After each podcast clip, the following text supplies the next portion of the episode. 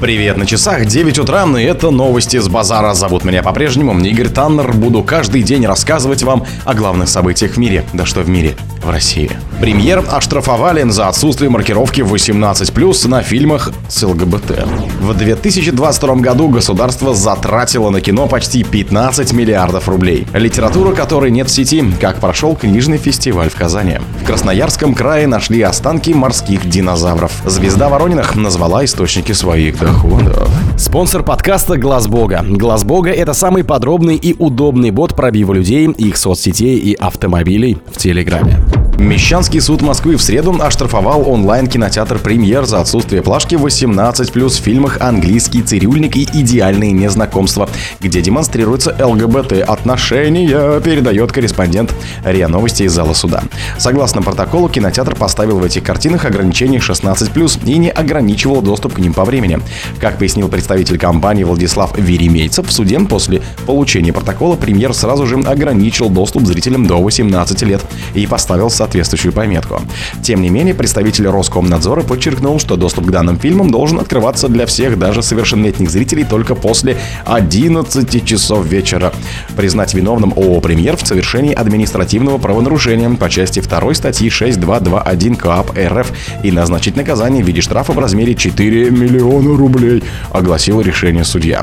Аналогичные протоколы ранее поступили в московские суды по отношению сервисов Кинопоиск, Start.ru, Фанбет ТВ, Мегафон и других. Статья КОАП распространение среди несовершеннолетних информации, демонстрирующей нетрадиционные сексуальные отношения или предпочтения, либо способной вызвать у несовершеннолетних желание сменить пол, появилась в кодексе в конце прошлого года. Она подразумевает наказание в виде штрафов, юрлицам также может грозить административное приостановление деятельности, а иностранцам или лицам без гражданства административный арест или выдворение из России. В 2022 году государство потратило на кино почти 15 миллиардов рублей. Министр культуры России Ольга Любимова рассказала, сколько средств выделили в прошлом году на поддержку кинематографии, сообщается в телеграм-канале ведомства. Общая сумма государственной финподдержки кинематографии в 2022 году составила 14,9 миллиарда рублей. Это производство национальных фильмов и модернизация кинозалов, указали в публикации. Поддержку также оказали 59 международным и российским кинофестивалям. Ранее сообщалось, что в Китае с большим интересом встретили фильм «Вызов». Литература, которой нет в сети, как прошел книжный фестиваль в Казани. В Казани завершился шестой летний книжный фестиваль «Смены». После трех лет отсутствия площадка вернулась с более масштабной программой. Главным объектом фестиваля была книжная выставка «Ярмарка». Летний книжный фестиваль в Казани стал одним из самых значимых культурных событий для города, поразив разнообразием активностей. Мы гордимся тем, что при поддержке формулы хороших дел фестиваль не только вернулся в город, но и прошел более масштабно и ярко, став настоящим праздником. Елена Снежка, руководитель программы социальных инвестиций Сибура, один из организаторов фестиваля «Формула хороших дел». С одной стороны, любой желающий мог посмотреть и оценить современные тенденции полиграфического дизайна. С другой, купить то, что не продается в больших сетевых магазинах и онлайн-библиотеках, рассказали основатель Центра современной культуры «Смена» и летнего книжного фестиваля Кирилл Маевский. Мы привезли представителей издательств, которые с нашей точки зрения формулируют актуальную гуманитарную и интеллектуальную повестку в России. Кроме того, показывают и мировые тенденции, так как представляют и передовую зарубежную литературу.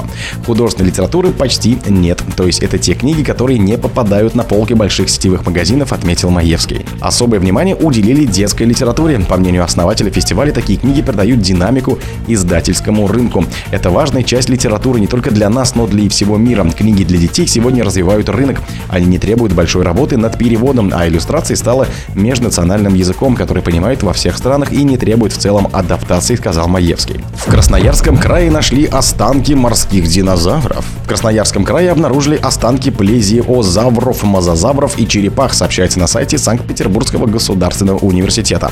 Зубы, позвонки и другие кости рептилий позднего мелового периода, а это на секундочку, 100 миллионов лет назад раскопали в долине реки Песина в ходе экспедиций 21 и 22 годах. Больше всего было найдено останков плезиозавров. В длину они достигали 20 метров, плавали, используя сразу 4 ласта, в отличие от современных рептилий. На севере западно-сибирского моря, находившегося на месте, где обнаружили останки животных, в позднее меловое время жили представители двух семейств плезиозавров. Ранее сообщалось, что самарские ученые нашли останки гигантского ихтиозавра в Ульяновской области. Звезда Ворониных назвала источники своих доходов. Звезда Ворониных Екатерина Волкова назвала источники своих доходов. Подробностями она поделилась с подписчиками в своем микроблоге. Актриса призналась, что ежемесячно получает разные суммы.